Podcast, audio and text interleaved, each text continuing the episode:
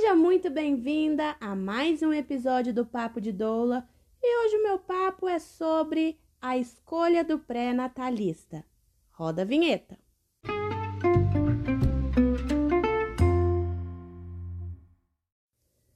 Cada mulher tem os seus critérios na hora de escolher o obstetra que irá acompanhar o seu pré-natal. Algumas escolhem porque o obstetra foi o que acompanhou todas as mulheres da família. Outras escolhem um obstetra que ela já realiza consultas há muitos anos e outras escolhem um obstetra por indicação. O fato é que muitas não levam algumas questões importantes, como por exemplo, pesquisar as taxas de parto do profissional antes de começar o pré-natal. É extremamente importante essa pesquisa porque ela vai sinalizar a porcentagem de parto vaginal e cesárea que esse profissional acompanha.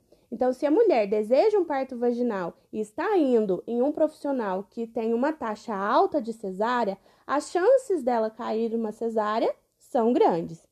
Então, a mulher que deseja viver o parto vaginal precisa se atentar a essas questões. Existem três tipos de profissionais: Existem os que são adeptos ao parto vaginal, existem os que não são adeptos e até falam isso, verbalizam isso. Ah, eu não faço parto normal. Como se fosse ele que fizesse, né, gente? Mas esse é um tema para um outro momento. E tem alguns profissionais que, na minha opinião, são os mais perigosos, que deixam a gestante entender que ele é a favor do parto vaginal, que vai, que ele vai acompanhar, que ele vai deixar tudo fluir é, conforme a fisiologia do corpo dela, mas na primeira oportunidade leva a mulher para uma outra via de nascimento. Só que esses profissionais acabam dando alguns sinais durante o pré-natal. Então, anote aí algumas dicas para você identificar se o seu obstetra está realmente dentro do que você necessita, se ele é adepto ao parto vaginal ou não. Nós vamos utilizar essa dica no pré-natal. Então, vamos lá. O pré-natal ele serve para, além de realizar a manutenção da gestação, esclarecer as dúvidas da gestante. Então, na sua próxima consulta de pré-natal, você pode é, questionar, fazer algumas perguntas para o seu obstetra.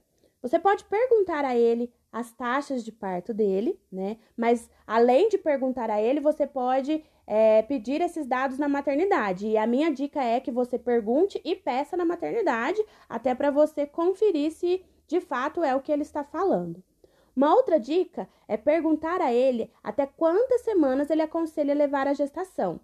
Nós sabemos que a gestação pode chegar até 42 semanas, então, se ele disser que não recomenda passar da data prevista, é um sinal de alerta. Você pode perguntar a ele também o que ele acha das doulas. Se ele disser que é indiferente ou que ele não gosta, é um sinal de alerta, porque os profissionais que estão, ah, que são adeptos ao parto vaginal gostam das doulas ali presentes. Tem uma pergunta que é extremamente importante: se ele faz episiotomia. Alguns profissionais respondem que realiza episiotomia só quando necessário, e esse é um sinal de alerta máximo. Um profissional atualizado que segue a sua atuação dentro de uma assistência humanizada de, vai dizer para você que ele não realiza episiotomia. Por quê? Não existe evidência científica que justifique a episiotomia não precisa cortar para nascer. Então, se esse profissional diz para você que só faz episiotomia quando necessário, você pode ter certeza que no seu parto ele vai falar para você fazer episiotomia. Uma outra pergunta importante: o que ele acha do plano de parto? Se ele não souber o que é plano de parto, ou se ele disser que não tem necessidade porque ele já faz o que a mulher deseja, também é um sinal de alerta máximo. Você pode perguntar para ele também se você pode ter o parto normal. E ele, se ele responder que se estiver tudo bem, você pode ter o parto normal, também é um sinal de alerta. Além dessas perguntas, tem outras formas de perceber como esse profissional atua. Você pode perceber se ele desmarca consulta para atender parto. Se ele não desmarca, é um sinal de que está sendo feito somente cesárea. Você pode perguntar na sala de espera para outras mulheres, as que estão fazendo revisão de parto ou as mulheres que estão gestantes, que de repente pode é, ter mais indicações dele, para vocês entenderem como é o parto dessas mulheres, como esses partos aconteceram, né? Nós temos uma cultura muito forte de achar que é errado mudar de médico de pré-natal quando a gente já começou ele, né? Mas não importa, se você perceber que esse profissional está saindo fora do que você deseja para o seu parto, você pode procurar outros profissionais. Não importa se você está no início, no meio ou no final da gestação, tá?